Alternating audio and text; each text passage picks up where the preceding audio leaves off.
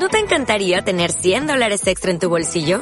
Haz que un experto bilingüe de TurboTax declare tus impuestos para el 31 de marzo y obtén 100 dólares de vuelta al instante. Porque no importa cuáles hayan sido tus logros del año pasado, TurboTax hace que cuenten. Obtén 100 dólares de vuelta y tus impuestos con 100% de precisión. Solo con Intuit TurboTax.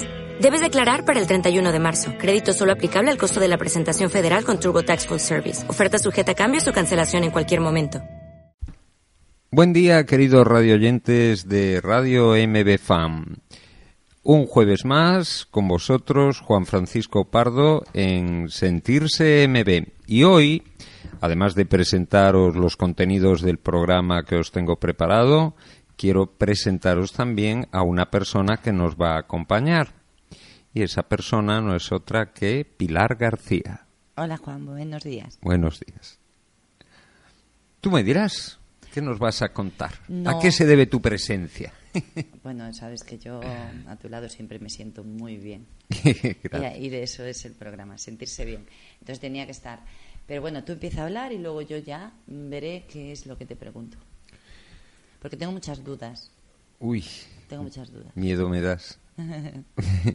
Venga. Bueno, cuéntanos, ¿dónde pueden acudir? Sí, te voy a decir, eh, vamos a ver, la gente nos puede, nos puede llamar al 665, perdón, 661 088 594. Nos puedes llamar, nos puede enviar un WhatsApp solicitándonos cualquier tipo de, de información o cualquier duda. Y luego también a radio arroba mbfan.es. Si quieren un fijo también lo tienen, que es 886 11 20 30. Muy bien, repetimos Cualquier- el teléfono. Repetimos. 661-088-594. Ok. Ese es el móvil, ahí donde nos pueden enviar también incluso WhatsApps a los que nosotros cont- contestaremos en antena. Mejor dicho tú. Luego tenemos radio, MB, eh, radio arroba mbfan.es y el fijo 886 11 20 30. Muy bien. Así que continuamos.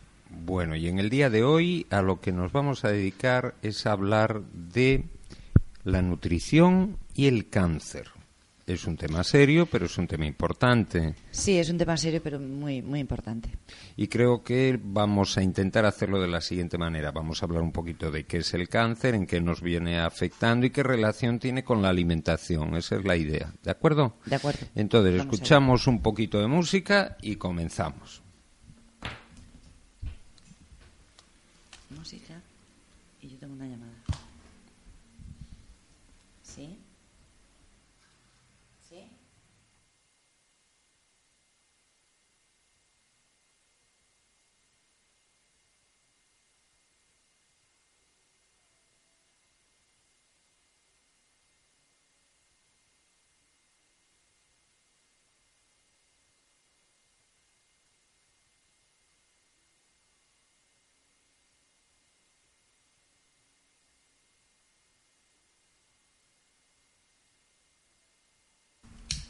El cáncer es la segunda causa más frecuente de mortalidad en los países desarrollados.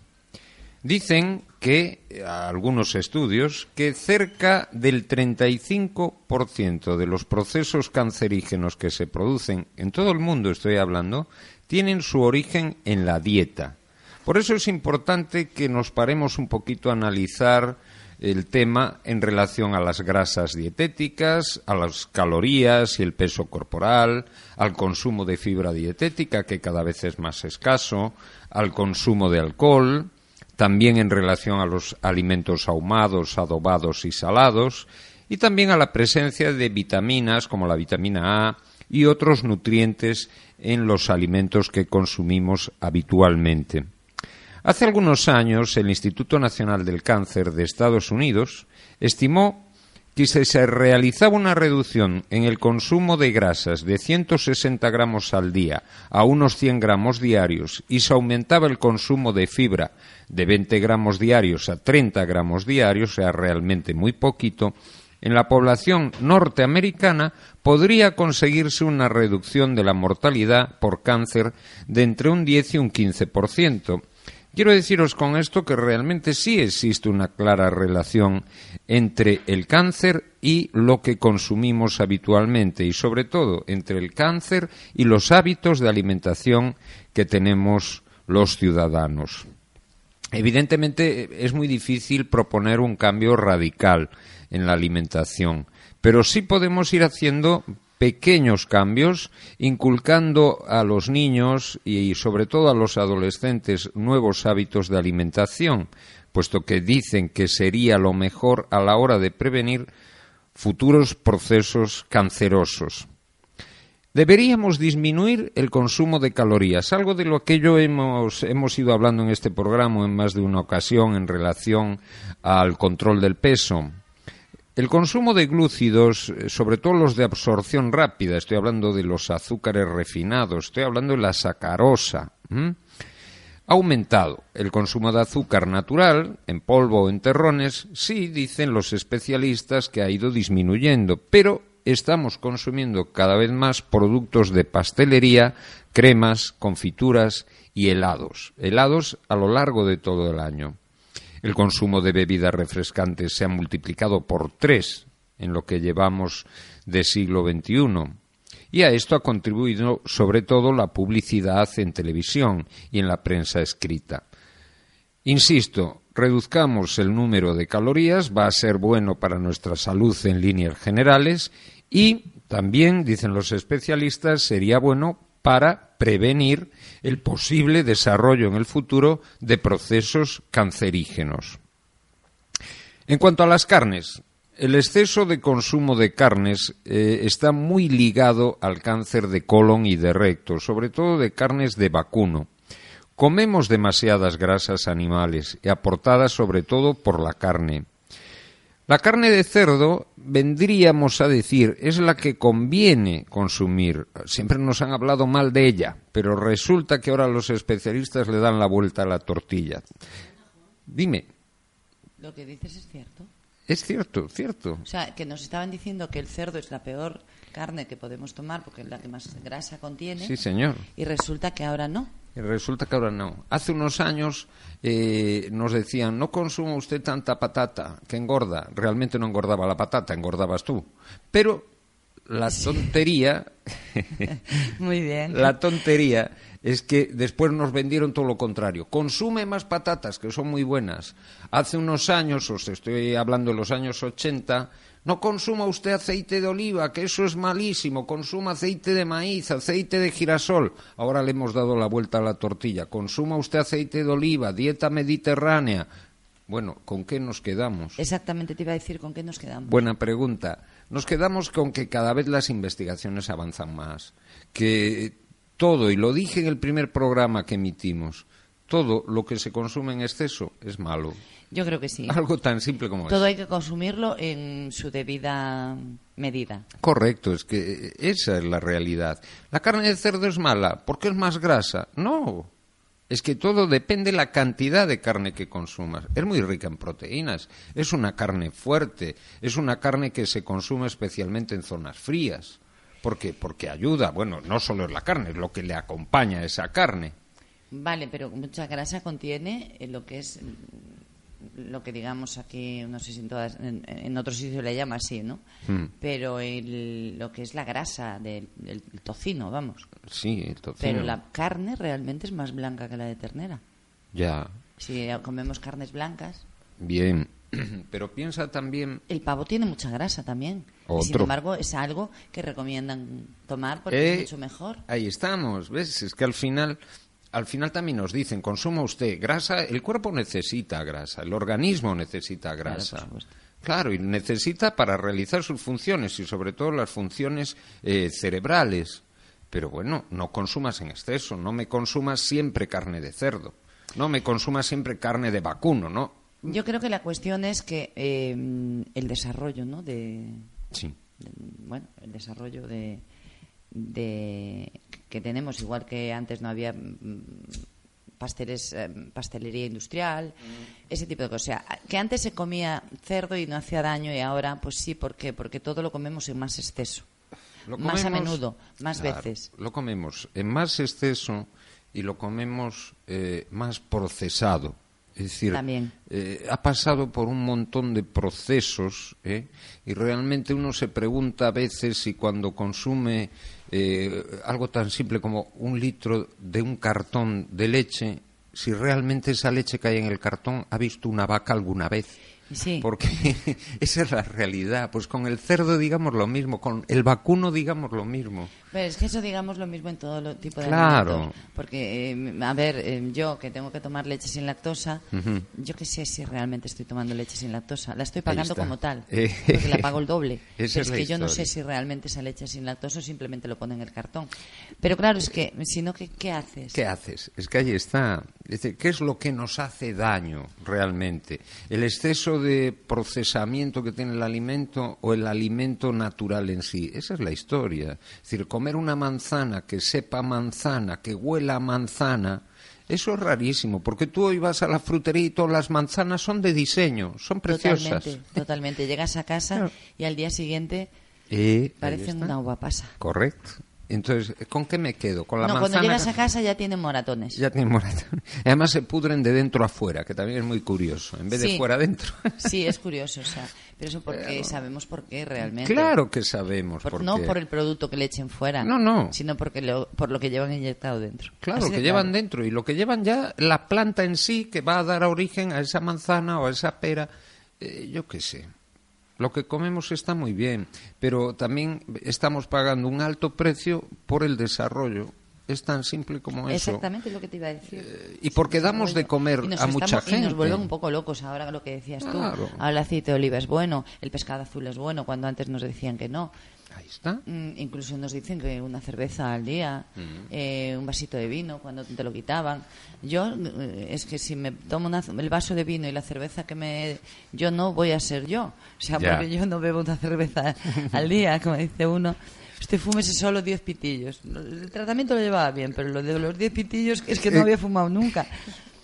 Bueno, al- Bueno, en no realidad. sé si era así, pero más o menos. en Yo con los reali- chistes sabes que soy muy mala, ¿verdad? Ya, bueno, en realidad lo importante que debemos consumir de todo, pero debemos consumir en su justa medida. ¿Quién da la medida? Bueno, la Organización Mundial de la Salud da algunas ideas. Y esas ideas más o menos habría que seguirlas. ¿Qué sucede? Que realmente mm, cuando uno ya se hace adulto y deja de estar bajo la supervisión de papá y de mamá, entonces empieza a comer lo que le da la gana, como le da la gana, en el orden que le da la gana y en el momento que le apetece. Y ahí vienen los problemas. Entonces hay quien es puro y duro carnívoro y solo consume carne. Bueno, vale.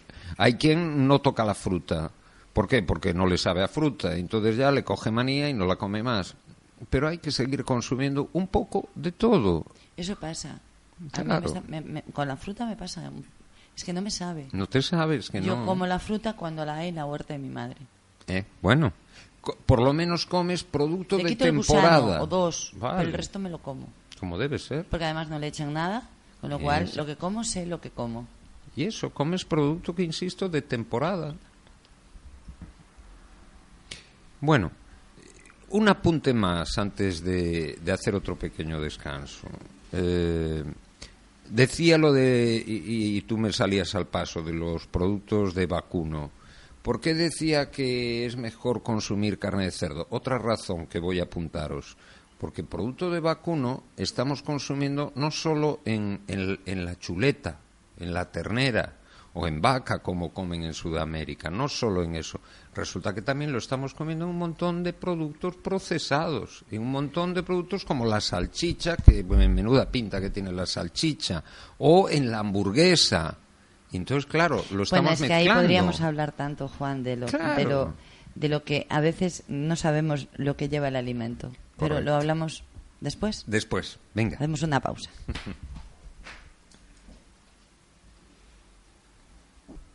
Bien, y ahora, continuando con el tema, voy a soltar otra pequeña bomba a ver si Pilar García también se queda asustada. Me puedes llamar Pilar solo, ¿eh? Pilar, se está observando, y esto no lo digo yo, ¿eh? lo dice la Organización Mundial de la Salud, la- lo dicen los servicios de consumo norteamericanos y también los españoles, se está observando, insisto, una reducción en el consumo de cereales. El pan, el pan debería ser un alimento a rehabilitar a que la gente dijera, pues sí, pues tengo que consumir pan. ¿Y de qué estoy hablando? Estoy hablando del bocadillo de la merienda del niño y de, también el bocadillo nuestro, de los adultos. Pero no dicen que el pan engorda. Ya estamos. Engordas tú, el pan no engorda, te lo juro. No, el pan ya sé que no engorda, Juan. Pero vamos a ver, eh, ¿nos dicen que hay que comer poco pan? Vamos a ver. Eh, insisto en lo que ya dijimos antes y en lo que tú me dabas la razón. Hay que consumir de todo de todo en las dosis adecuadas. Estamos consumiendo poco cereal. No estoy diciendo que estemos consumiendo poco hidrato de carbono, ¿eh? que los cereales contienen mucho, sino lo que es el cereal en forma tan simple y sencilla como la hogaza de pan o la barra de pan. Y eso se está perdiendo.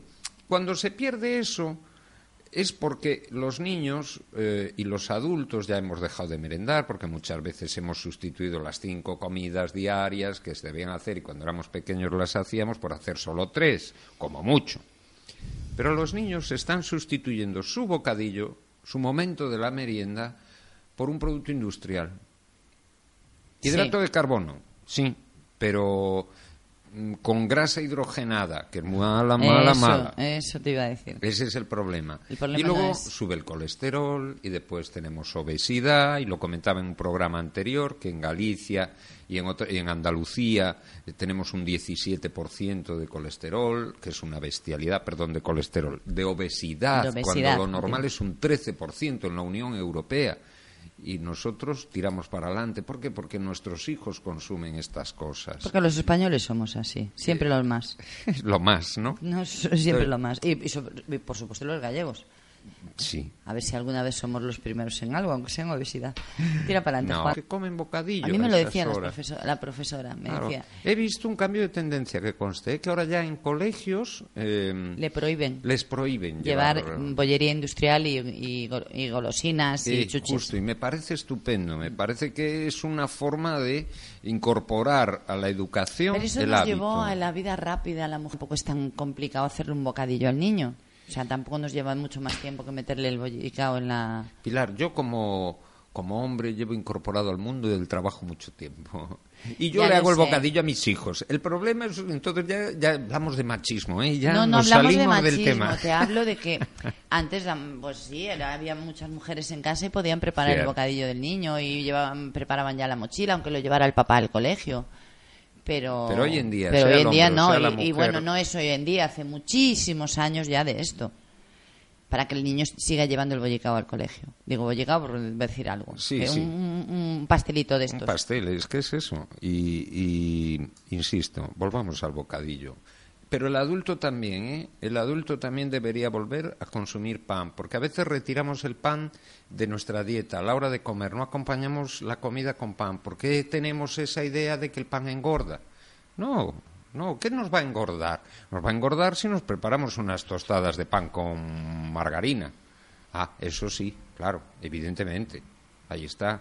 Pero bueno, siendo por la mañana tampoco. Y si tanto miedo tenemos de que nos engorde, vamos a tomar pan eh, sin refinar. Vamos a mm. tomarlo, que es más rico ¿eh? y, y que evidentemente no nos va a engordar tanto. Esa sería la idea, pero hay que consumirlo igual. Hay una cosa, Juan, que te voy a preguntar. Dime. Que mucha gente cree que el hecho de ser integral sí. ya es de dieta. No, para nada. Para nada. Claro, por eso. El pan integral simplemente es que eh, al, eh, al cereal no se le quita la cascarita, no se le quita la cáscara. Es tan simple como eso. Entonces, ¿qué sucede? Que contiene más fibra. Al contener más fibra, cuando tú lo consumes, en los productos de desecho que eliminamos, eliminas más, con lo cual limpias mejor el tubo digestivo. Es tan simple como eso. Engorda. Si consumes a lo bruto, te va a engordar, evidentemente. claro. Pero es más sano o tan sano como el otro, pero yo lo prefiero. Te lo digo porque a mí hay, sabes, bueno, tú y yo damos clases, eh, a veces incluso el mismo curso juntos, y algunas alumnas me tienen comentado, no, si yo ya tomo cereales integrales por la noche. Pues me parece muy bien, pero... Pero no es lo adecuado. No, para nada. Vamos a ver. Me venían con el cartón, tú lo sabes que te lo he contado, con el cartón de los cereales para que viera la marca y todo.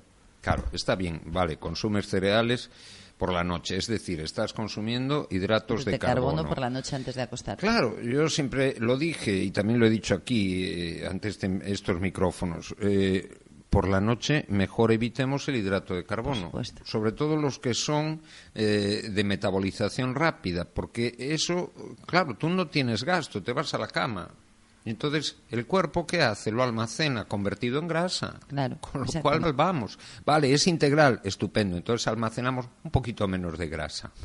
pero, sí, pero grasa igual. Pero no, lo, no los cereales hay que tomarlos a la mañana, en caso de tomarlos por la mañana. Claro, eso sería lo adecuado. El cereal tenemos que tomarlo durante el tiempo que estamos realizando actividad la mañana es muy importante porque inicias el día. Vienes de estar 8, 10 o a lo mejor 5 nada más horas sin consumir nada. Y el organismo requiere acabar de repararse. Y para eso tienes que meterle eh, productos que ayuden a la reparación celular. Entonces, métele hidrato, no solo, entre otras cosas.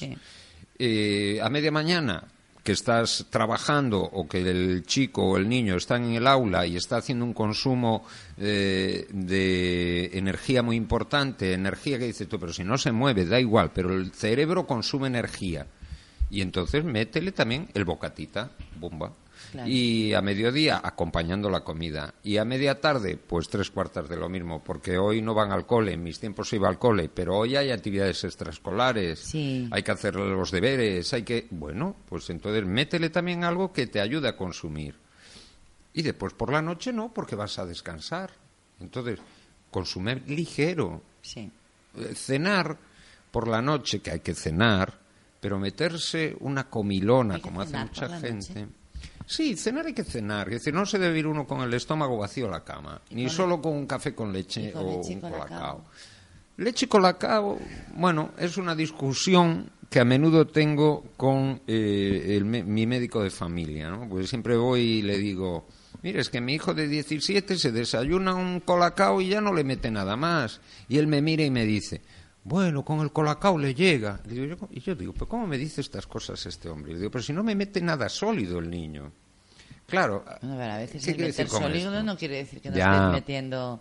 Hay opiniones para todos los grupos. es evidente que el colacao eh, o el cacao en polvo, digamos, me da lo mismo. Eh, decimos la marca comercial porque ya forma parte de la cultura española. Exacto, el colacao, sí. Pero bueno, es el cacao porque hay, Bien. Pues, hombre, e, es, es más que suficiente, de acuerdo. Eh, el aporte que le estás dando, correcto, por la mañana de desayuno. ¿Qué pasa? ¿Y por la noche? Y por la noche solo a mí me parece poco. ¿Qué quieres que te diga? Vienes de haber hecho mucho consumo durante todo el día. El cuerpo va a repararse por la noche. Se van a generar células nuevas. Van a destruirse otras. Se van a metabolizar. Se va a formar la orina donde hay productos de desecho, de, entre ellos la bilirrubina, que es un producto que se produce cuando se destruyen los glóbulos rojos porque se renuevan continuamente. Bueno, quiero decir, se está trabajando aunque tú estés durmiendo. Entonces el organismo va a requerir energía para realizar ese trabajo y a la mañana cuando te levantas hay que meterle más energía porque está reparado, acabado de reparar prácticamente y ha consumido todo lo que tú le has metido. Entonces, cenar hay que cenar, pero cenar poco no es buena idea. Ah, no. No, tampoco cenar una super cena. ¿Cómo era aquella frase? ¿Recuerdas, Pilar? Que era la de, ¿cómo era? Desayuna como un rico, algo así, y luego cena como un mendigo, una frase Uy, no sé, para refranes tú, Juan, yo, ¿sabes qué? Alguna pero sí, cosa solían decir eso. Ese, no me lo sé. Entonces decían que cenáramos como mendigos, es decir, poco. Mm. Hombre, hay que cenar ligero, pero poco no. Es decir, tú puedes cenar, y hay mucha gente que lo, hace, que lo hace a base de eh, fruta, y que lo hace también a base de eh, ensaladas. Y es muy completo. Y está muy bien, claro, pero mira tú, es que viene el invierno, me voy a meter una ensalada. Bueno, pues te metes una sopita. Claro. Así de simple. Tampoco me metas una sopa cargada hasta arriba de pasta. ¿eh? Y de buenas cenas están las sepulturas llenas. Hay quien dice, y es cierto, y es más cierto que otra cosa. Claro, porque el organismo Pensad lo siguiente, mm, Pilar, que es lo típico que te vas a dar cuenta de lo que estoy diciendo.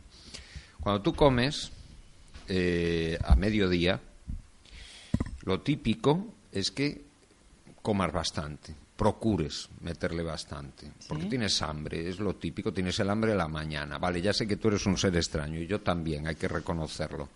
Pero... Oye, yo no soy extraña. ¿eh? Suele pasar que la gente es la hora que tiene más hambre. Los niños tienen más hambre, los chicos tienen más hambre a mediodía, porque bueno, han estado haciendo cosas, ¿no? Nosotros también, pero ya nuestro organismo, después de unos cuantos años, no digamos cuántos, unos cuantos, ya estamos más acostumbrados. Pero bueno, eh, ¿Qué sucede cuando acabas de comer? ¿Qué te da el sueño? A mí muchísimo.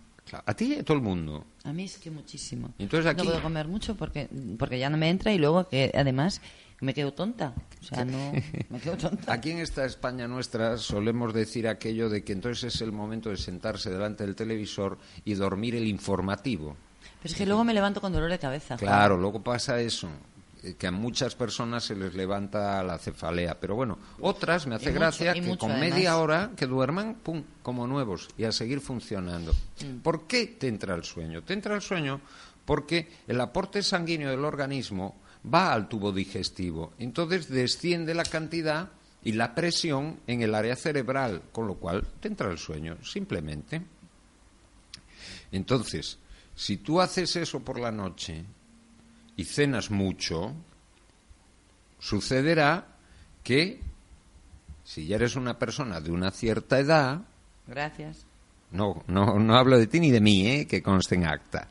Eh, pues es posible que acabes teniendo algún problema, porque tu organismo requiere un aporte en una zona del cuerpo, la quita de otro, y luego vienen los problemas, y luego vienen los ictus, y luego vienen los infartos. Entonces, eso sería la idea de que las sepulturas están llenas de buenas cenas. Entonces, hay que evitar la cena a lo bruto, digámoslo así. Eh, hay que seguir consumiendo cereales, pero buen cereal, como el pan. Y si es, como tú apuntabas, integral, pues mejor que mejor, porque contiene más producto de desecho que nos ayuda a limpiar el riñón. Muy bien. Las legumbres. La legumbre fresca ha sufrido una reducción en su consumo en el mundo occidental enorme. Nos hemos pasado a legumbres eh, envasadas, muchas de ellas, a legumbres secas también. Pero ya no consumimos la legumbre fresca, a eso me refiero, ¿no? Eh, fíjate, hay una, una estadística que dice que hemos pasado de consumir 150 kilogramos, kilogramos de verdura al año, cada persona, a consumir 80. Es decir, prácticamente hemos hecho una reducción a la mitad. Consumimos muchísima menos. Y eso es una locura, porque las legumbres son necesarias. Tienen hidrato de carbono, pero son hidratos de carbono de metabolización lenta. Poco a poco se van liberando en el organismo. Entonces dan más capacidad eh, de generar energía a largo plazo. La gente que te está escuchando creerá que la, mm, el que tenga una mm, bueno pues como digamos una, una como dijiste ¿Cómo lo dijiste? ¿El qué, corazón? ¿Una qué? bueno, pues un, proceso más largo de, liberación. Ah, de metabolización lenta, eh, decíamos. Eso, eso la gente cree que le engorda. No, Vamos a ver. Te lo digo, eso a la gente cree que le engorda. Que, que el cuerpo elimine el, alimento que, que, tomamos más rápido, eso significa que no, no, queda, no queda en nuestro cuerpo. Para nada, para nada. Hay, hay eh, sustancias nutritivas que eh, el organismo es capaz de descomponerlas con mucha rapidez y utilizar eh, sus aminoácidos, sus proteínas. Bueno, cada organismo es diferente, lógicamente. Ya, pero bueno, hay productos que con más facilidad nuestro organismo los aprovecha en menos tiempo que otros que requieren un proceso un poco más largo. Entonces, mm. me refiero a eso, cuando digo metabolización rápida, el azúcar, el azúcar eh, blanco, este, el organismo enseguida lo transforma y enseguida lo utiliza y lo consume como energía o lo almacena como grasa en un periodo de tiempo corto. Sin embargo, el hidrato de carbono que contenga la lenteja o que contenga el garbanzo tarda más. Entonces, ¿dónde se ve esto especialmente? Para que lo entendamos. Eh, en las personas diabéticas. Las personas diabéticas tienen que tener un buen control de la glucemia. De la cantidad de eh, glucosa en sangre.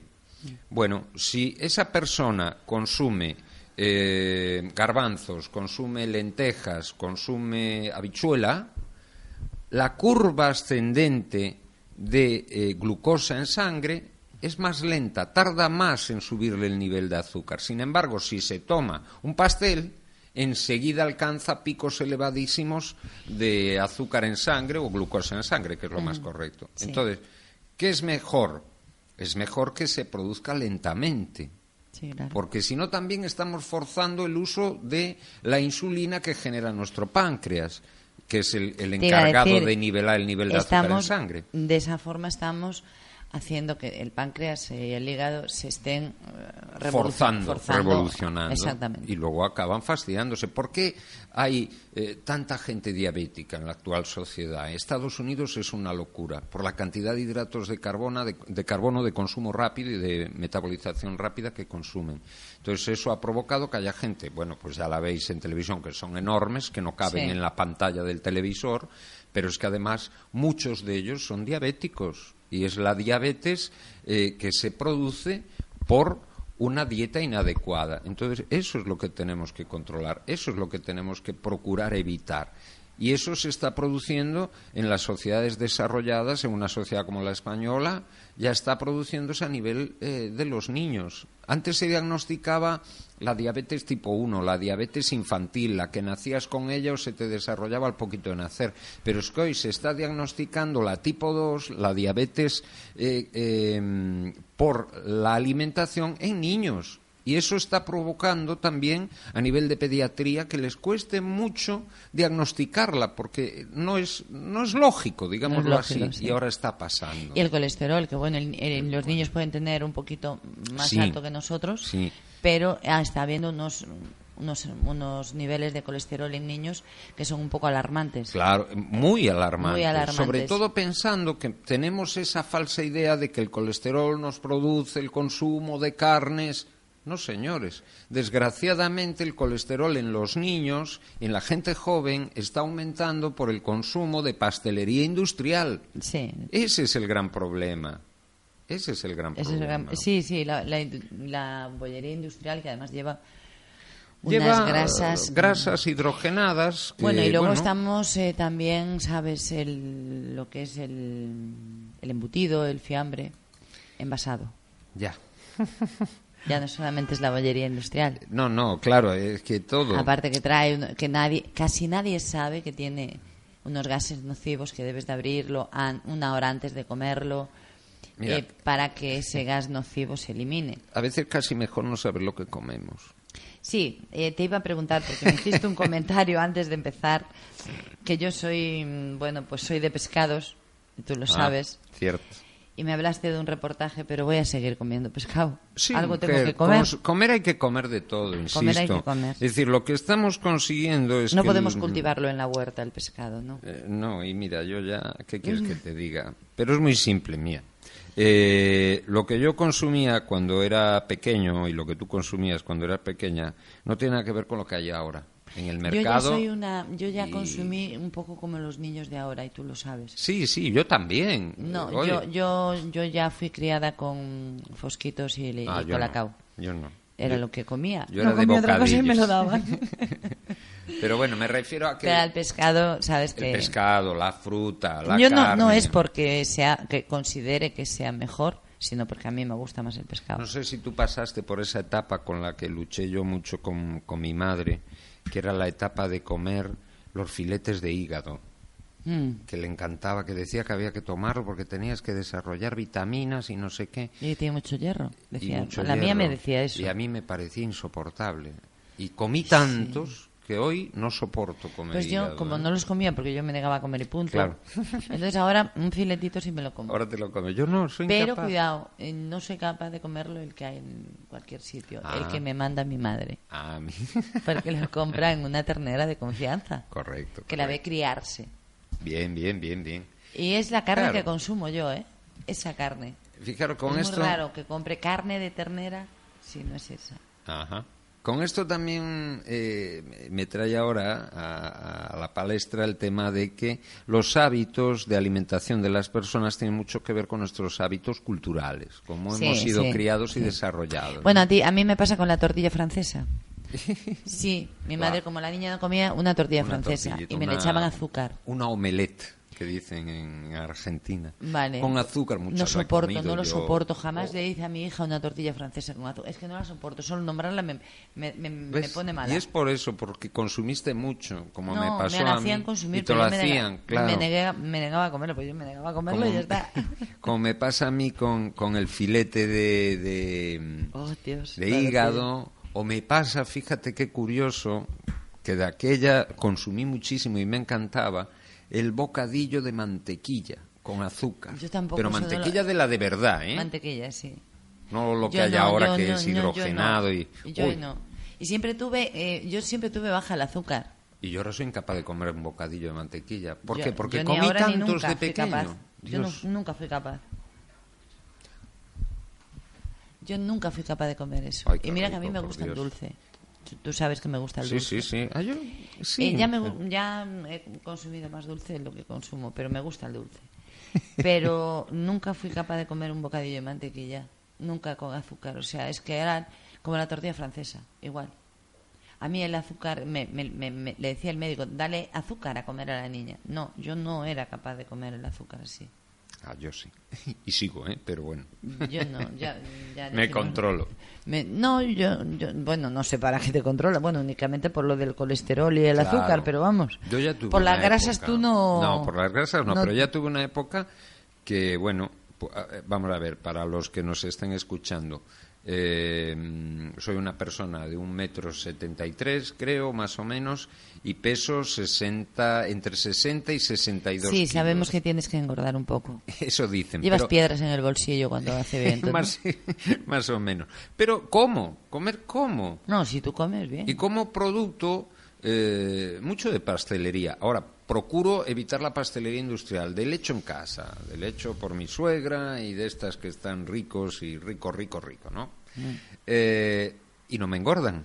Tengo esa gran suerte, ¿vale? También gasto mucha energía. Voy andando de aquí al fin del mundo. Y soy una persona muy nerviosa. ¿Dónde está?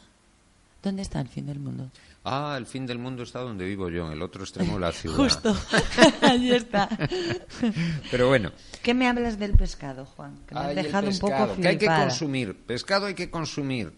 Es sano, bueno, eh, es sano. Es sano. El pescado es sano, sobre todo porque contiene las proteínas de origen marino son muy adecuadas. Incluso dicen algunos especialistas en dietética que son más sanas que las de origen animal terrestre, digámoslo así, ¿no? Mm. Pero, y luego, claro, luego tenemos eso que se puso tan de moda y sigue estando de moda, que son los omega 3 y los, todos los omegas habidos y por haber, ¿no? Sí, el pescado es bueno y necesario. Problema, eh, que también nos quieren vender que el pescado es lo mejor del mundo. Que consuma usted pescado, que esto es sanísimo, fresquísimo y maravillosísimo. Bueno. Tampoco. Tampoco es eso. Tampoco. Porque vuelvo al tema de siempre, porque la, la sociedad en la que vivimos es una sociedad que requiere producir mucha alimentación para cada vez más gente y también producirla a unos precios entre comillas competitivos. Pensemos que los productos del mar son bastante caros, pero bueno, mm. eh, mal que bien los podemos consumir. Mm. Eh, problema, el gran problema del producto del mar es que la mayoría es de piscifactoría se calcula que en menos de 15, 20 años ya todo será de piscifactoría. Mm. Porque hemos... ¿Y tan rico, sí? Está rico, se come. Se come, bueno. Se come, no es igual que el pescado de verdad. ni sabe igual, ni tiene el mismo aspecto. Eh, ni tiene el mismo color, no tiene nada, es que no tiene nada que ver. No tiene ¿eh? nada que ver. Incluso mm, ese documental del que tú traías a colación hace un momento, del que estuvimos comentando a micrófono cerrado, se observaba que muchos de estos eh, animales marinos se han ido produciendo a lo largo del tiempo mutaciones que provocan auténticas deformidades en ellos. Eh, que claro, nos da igual porque muchas veces no las vemos porque lo que vemos es el filete de pescado O, o ya vemos el pescado sin cabeza, entonces Sí. no ves la deformidad y no te enteras. Sí. Eso, Claro. eso que me contaste me ha preocupado. Eh, Pero es así, y son productos de piscifactoría y productos que son alimentados con piensos. De la misma manera que hay piensos para los animales Ah, eso sí, sí, sí. terrestres, pues hay piensos que muchos de ellos contienen productos carcinógenos. Pero vamos a ver, es que mm, la- el tiempo de, de crecimiento.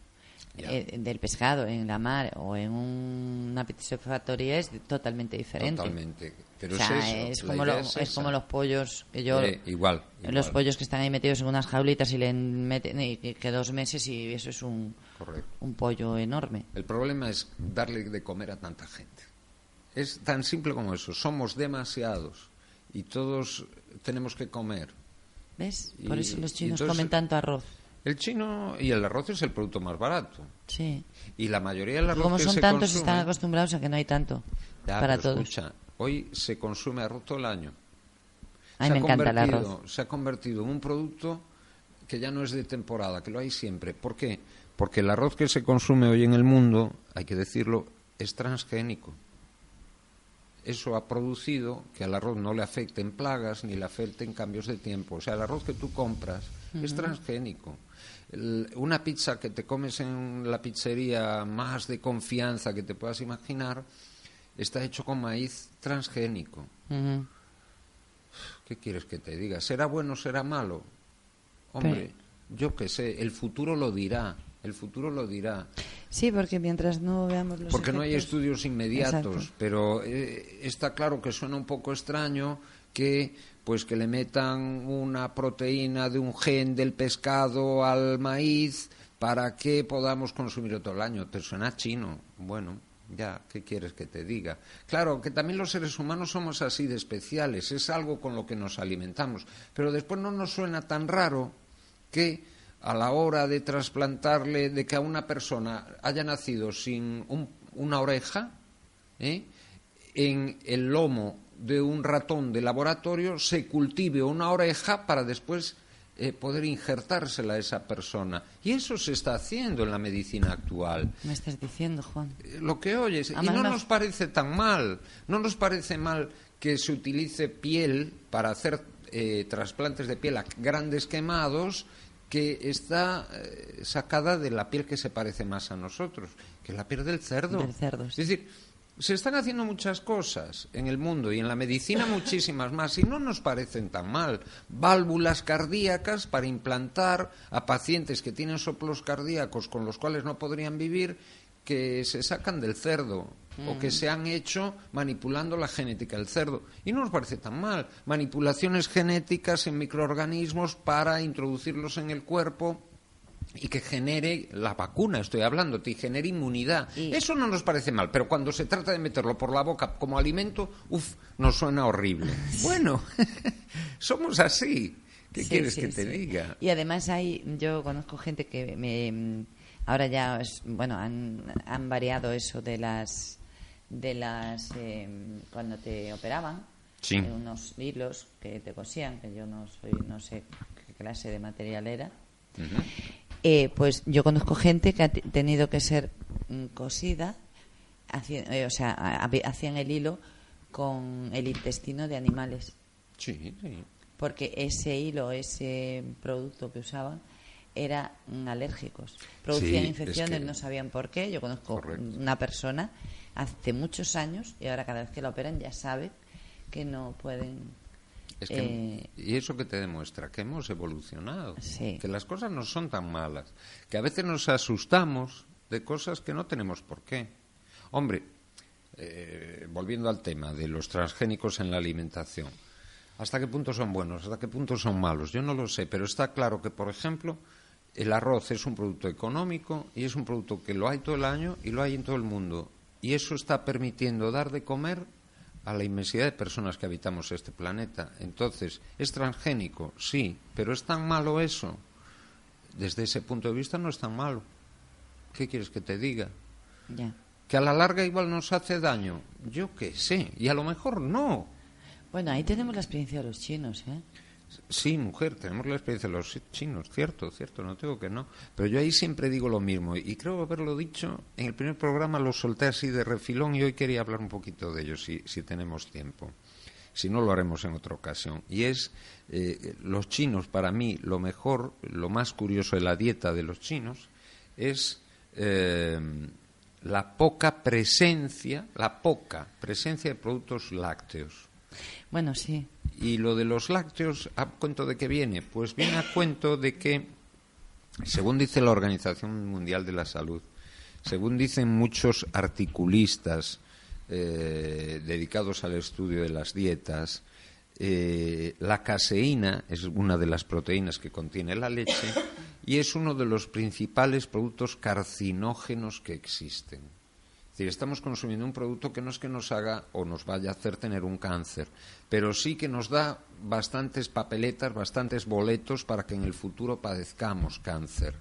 Y somos, vuelvo a decirlo como lo dije hace algún tiempo, eh, los únicos mamíferos del reino animal que después de producirse la etapa del destete seguimos consumiendo leche. Entonces, algo debe haber algo debe haber, porque en China hay muy poca gente que tenga cáncer, especialmente cáncer de mama, muy pocas mujeres con cáncer de mama. Cuando vienen a vivir a Occidente, entonces sí, adoptan las costumbres que tenemos mm. aquí y entonces sí, tienen tanto cáncer como cualquiera de nosotros. Pero mientras están allí, tienen poco. Yo también consumo mucha leche mm, y me gusta, pero bueno. también podéis tener cáncer de mama. Claro, eh, sí, sí, efectivamente. no tiene nada que ver, no es algo solo de las mujeres. Que es curioso, entonces eso también es un dato interesante, la relación entre el consumo excesivo de lácteos, excesivo, ¿eh?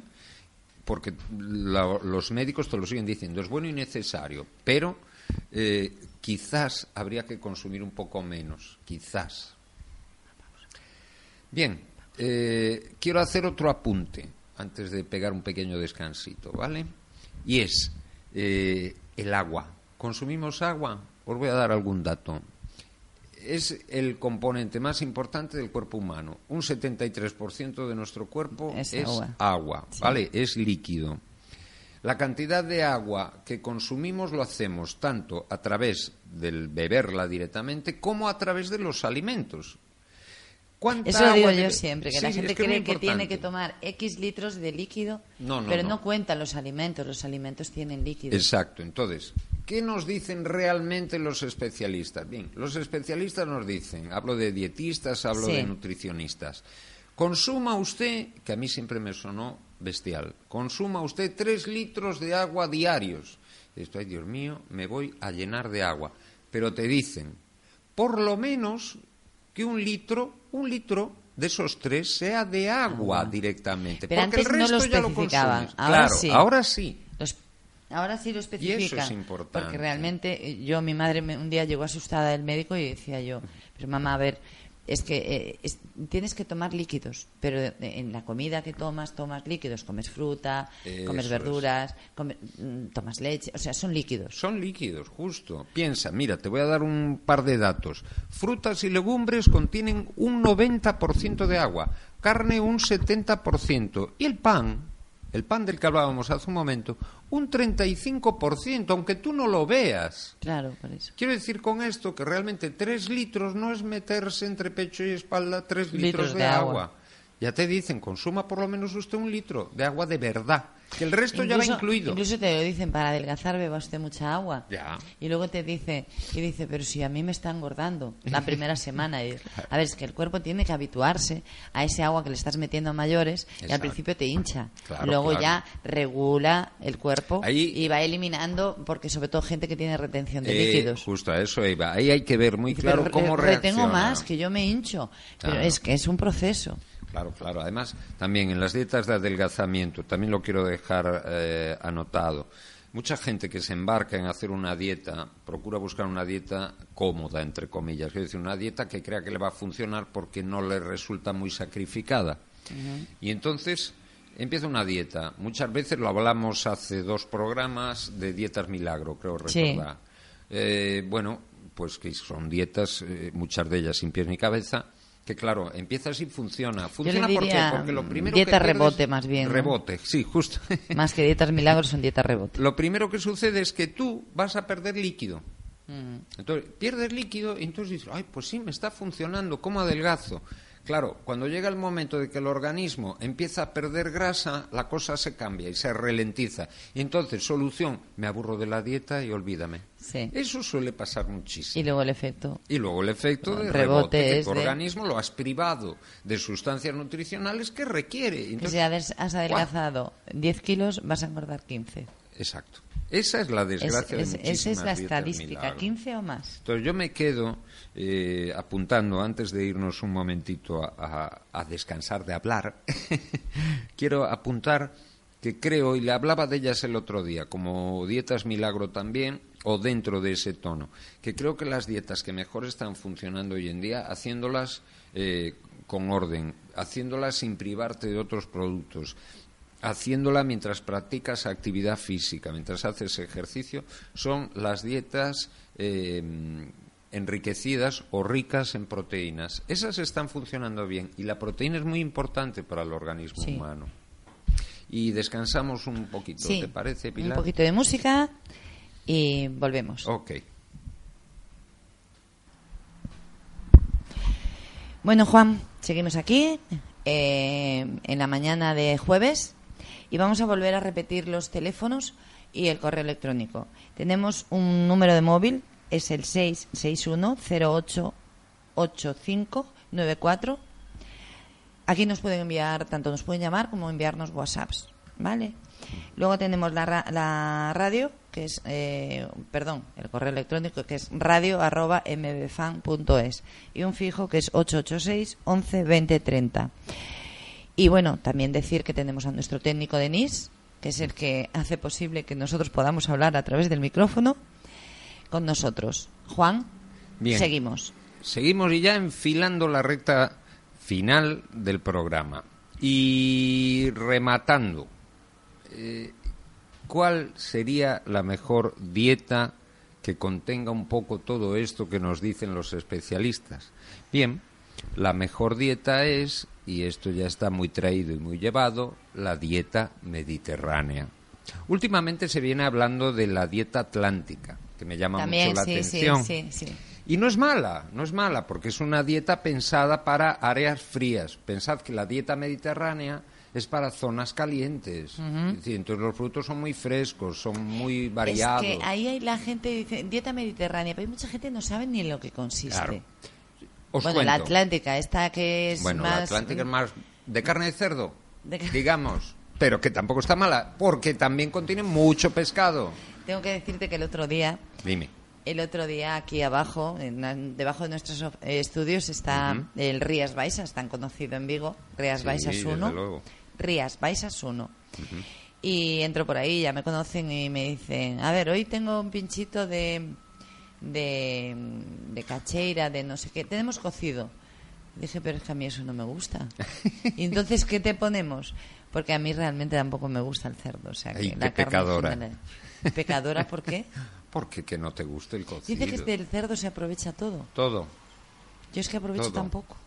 Ay, Dios mío. Hasta, hasta el rabo nos apuntan por aquí por detrás. Sí, sí. Y bien me- rico que me- es, ¿eh? Ay, no, me digas que, no, es que bueno. Vale, seguimos con el agua, que me gusta más. Nada, ¿qué agua hay que consumir? Quedaros con esa idea sencilla. Eh, no le demos más vueltas. Y vámonos a la dieta mediterránea. Y te cuento que me decías tú, hay gente que no sabe en no qué sabe lo consiste. que consiste. La dieta mediterránea tradicional lo que tiene es un alto consumo de cereales y sus derivados, es decir, pasta, pan y arroz, legumbres, frutas, frutos secos que contienen aceites muy buenos, muy muy buenos. Que la gente le pone los frutos secos y no se los quiere comer, que engordan. Pues no, chorradas, chorradas. Verduras, hortalizas.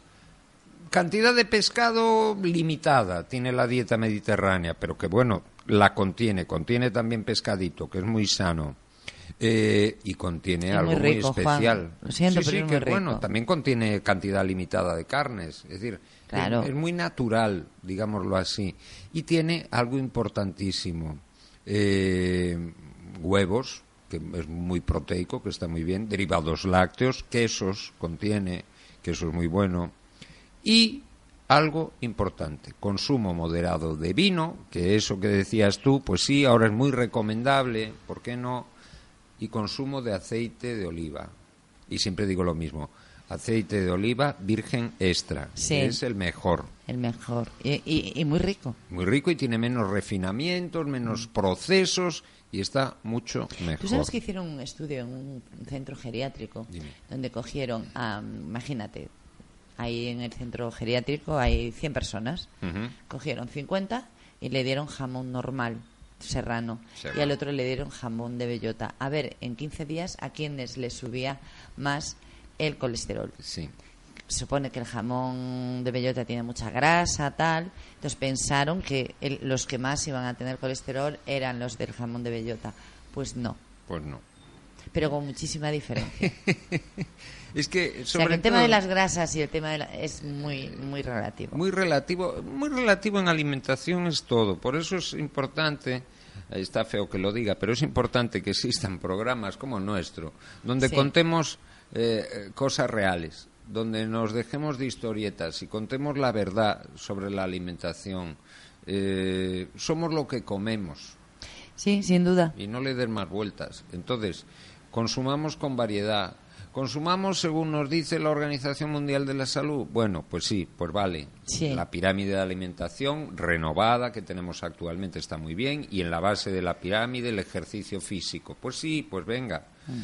Pero sin excesos también. Sin excesos. Esa es la idea. ¿de Pero creo que has contestado una pregunta el otro día. Dime. Tengo dos para ti ahora. Venga. Eh, eh, pero yo te la voy a volver a, a preguntar. eh, la- el peso ideal no existe.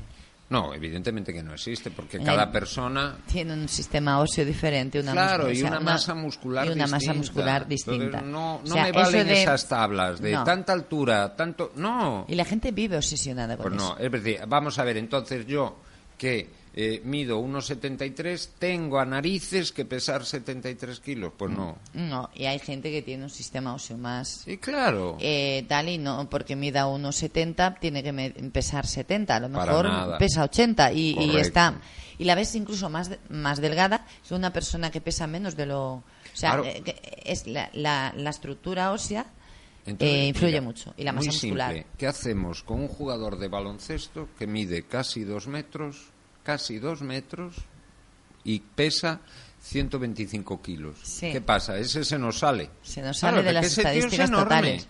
Esa Sí. persona tiene una masa muscular enorme Bueno, la masa muscular es lo que más pesa. y tiene hueso.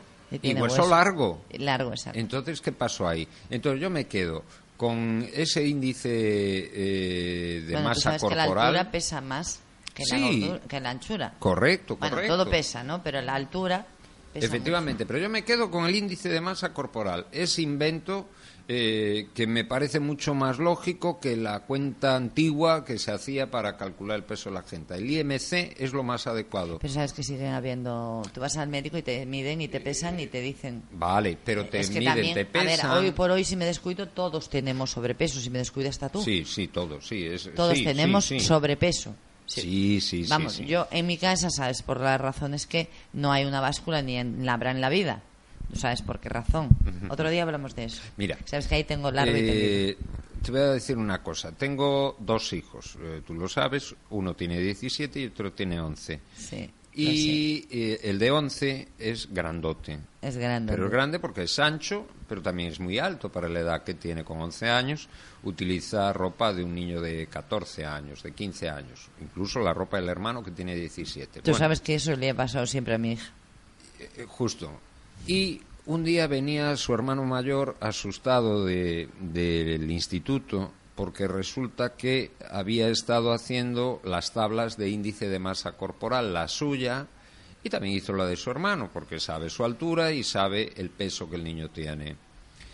Y venía diciendo, papá, tú sabes que, que yo siempre pensé que no era así, pero Alejandro resulta que está perfecto. Y le digo yo, claro, es que tú fíjate en lo grande que es, Claro. en lo alto que es para 11 años. Sí, claro, Entonces, claro. su índice de masa corporal, viéndolo, tú lo ves y dices, que niño más gordo. De gordo nada, tiene la cara redonda Tiene. y es enorme, es grande. ¿Tiene panza? Pues sí, tiene pancita, pero no para de moverse. Y Sí, es un es niño que tiene un IMC perfecto. Y sin embargo, Gonzalo, con 17, está en el límite por debajo. El límite por debajo. Y es un niño fibroso, y es un niño que no para. Y que come, que da gusto verlo. Mm. Pero bueno, eh, yo me quedo con esas tablas. Siguen midiéndote, sí. Pero lo que ha cambiado es dónde van ellos después a consultar esas mediciones que te hacen. Han quedado todavía... Pero han Tienen cambiado. que haber- No, pero tiene- no, han cambiado poco, ¿eh? Han Poco, cambiado poco, sí, te lo digo sí. yo. Sobre todo te ha lo digo cambiado yo. poco en niños, ¿eh? En niños seguimos En con las niños, curvas sí, de crecimiento. curva- sí. esas siguen siendo Sí, las mi hija mismas. siempre se ha salido de todas las curvas. Claro. Y a Y Alejandro claro, le pasa lo mismo. y- Pero esas cu- curvas pues tienen sus años. Sin embargo, el IMC Es que vamos no a ver qué miente. curvas le puedes poner a un niño que ya nace grande, como fue Claro, mi es, hija. eh, justo como el mío. Entonces se sale, se sale de la campana de Gauss, que pues son es- todos los que se mueven, los que no sé ni percentiles cómo que se salen, mueven. no sé ni cómo salen, cómo no es lo salen. mismo. Eso le pasaba al mío pequeño. Pero sin embargo, lo importante, y, hoy- y luego empezaban a decirte eso los pediatras, bueno, no es tan importante que se salga de la campana de Gauss, se salga por fuera de las medidas habituales. Lo importante es que se mantenga siempre en un crecimiento constante, en un desarrollo constante hacia arriba. Y es cierto, lo Yo, mi es que pediatra siempre me lo dijo. Y ya está. Hasta que, mm, por desgracia, ese pediatra murió y cambié de pediatra. Y, y a partir de ahí la niña siempre ha tenido sobrepeso. Hasta allí no había tenido sobrepeso nunca. El mío lo tuvo al Es principio. fuertota mi hija, y tú lo sabes. Es Ya, fuertota y todo lo bueno. demás. Pero bueno, eh, podía estar menos, pero no. Sabes no que considero la medicina, mm, hombre, no es matemática, no es una ciencia exacta. No. Pero bueno, eh, mi hijo pequeño le pasaba lo mismo. Mi hijo pequeño, al principio, con su primera pediatra, que era buena, era muy buena, yo digo que no, pero era de esta escuela que lo que le gustaba era el alimentarlo a demanda. Entonces, ríete, pero la demanda era tan grande que eh, mi exmujer no dormía, porque era continua. Y un día acabó en urgencias porque el niño empezó a tener vómitos, vómitos en escopetazo, que te asustan mucho porque son los típicos de la meningitis. Sí. Y lo que nos dijo la pediatra que lo atendió en urgencias fue, ¿qué meningitis ni qué meningitis? Lo que tiene es un empacho de caballo. Claro. Y luego vino el rollo de déjese usted de alimentarlo a demanda cada tres horas y luego cada cuatro y luego cada seis. Y ahí empezó la cosa a ir mejor. Ya, claro. claro, como no es una ciencia exacta, pues bueno, ¿qué queréis que os diga? Para este Tenemos que ir catarro. tengo- rematando, corazón. Sí, mira, para este catarro, agua, ¿no? Líquidos. Líquidos. Sobre porque yo si bebo más líquidos. agua ya. No, no, no. Bueno, solamente una última pregunta, eh, ver, Juan. y rematamos, Eh, y rematamos ya. Esto que hemos hablado esta tarde, que bueno, que en- tan bien nos has contado, Gracias. esto es aplicable para todo tipo de enfermedades, como puede ser, o sea, las- la alimentación sana. Aparte de que cada una, cada enfermedad tiene sus su, Cada- su alimentación específica, pero en general nos sirve para todo, tanto para una esclerosis múltiple como para el cáncer que hablabas al principio, Sí, sí, como sí, puede ser para una un fibromialgia. Fibromialgia, un malo de colesterol alto, esto- una diabetes, un, Exactamente. Lo malo de todo es que cuando compramos esos alimentos que específicos, como puede ser la leche sin lactosa, Sí. que te decía además fuera de micrófono, Sí. si realmente sabemos que no tiene lactosa. Bueno, lactosa es como lo light. Las Sí, cosas lo- light lo no son que totalmente antes era- o sin alcohol. Las cosas 00 llevan algo. Llevan alcohol, El claro descafeinado sí. no quiere decir que no lleve nada Lleva de café. cafeína, claro. Claro. Pero bueno, yo ya digo que por lo menos eh, eso no lo podemos saber. No, vamos a ver, eh, tú te tienes que regir por lo que dice el etiquetado. Exacto. Eh, lo dije también en más de una ocasión. eh, somos el país de la Unión Europea que más incumple la normativa de etiquetado. Entonces, muchas veces no sabemos exactamente lo que estamos comiendo. Creemos saberlo. Pero Hemos no mejorado, pero no Sí. lo sabemos. Eh, las cosas yo creo que van a cambiar a partir de diciembre de este año, en que ya apunté también que eh, la Unión Europea obliga a formar a las personas que nos expenden los alimentos, que trabajan en alimentación, Sí. a informarnos sobre alergias alimentarias. Entonces tienen que Exacto. conocer el etiquetado. Además de tú como consumidor que tienes el derecho de conocerlo y lo tienes al alcance de tu mano en las grandes superficies, en el supermercado, ahora también tienes el derecho a que te informen sobre el producto. Sí, ¿no? sí, sí, sí. Y eso sí. es bueno. Eso es muy bueno. Eh, consumir hay que consumir de todo. De todo y volvemos y cerramos el círculo. En su justa medida, volvemos a donde estábamos. Y no hay que darle más vueltas, no hay que volverse locos. Hay que procurar ir hacia una alimentación lo más natural posible. Sí, pero es muy difícil porque Sí. estamos en la sociedad del siglo XXI. Y Del eso, consumo. claro, es muy complicado. del consumo. bueno, Juan, Pues muchas gracias. Hemos tenido una mañana fabulosa. fabulosa. La verdad Para que mí sí. ha sido un placer estar aquí contigo y, compartir este rato espero contigo. que vuelvas, ¿eh? Volveré, volveré. Porque nos das mucha marcha a todos los oyentes y a mí especialmente. A ti, a ti, a ti. bueno, gracias, Juan. A ti. Buenos Bueno, días a todos. Lo dejamos. Esto es sentirse MB y seguimos en la buena compañía de MB Fan Radio. Adiós.